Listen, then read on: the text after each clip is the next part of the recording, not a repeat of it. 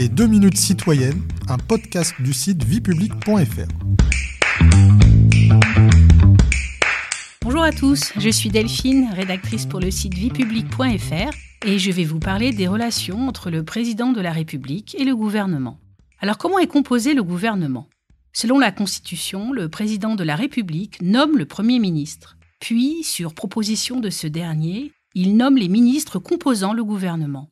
Le président ne peut pas en revanche révoquer les ministres. La démission du gouvernement, si elle doit avoir lieu, est présentée par le Premier ministre et acceptée par le président.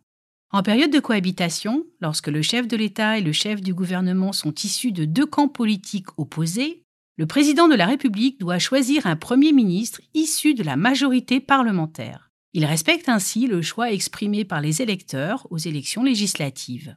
De plus, le gouvernement n'est pas responsable devant le chef de l'État. Celui-ci ne peut donc renvoyer le Premier ministre et son gouvernement.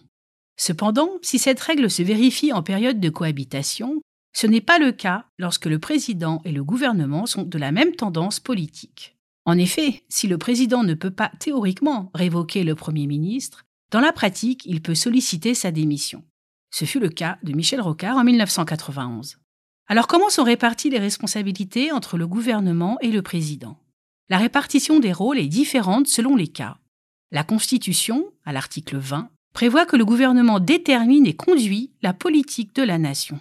Quand les majorités présidentielles et parlementaires sont identiques, le chef de l'État décide des grandes orientations et le Premier ministre met en œuvre le programme présidentiel.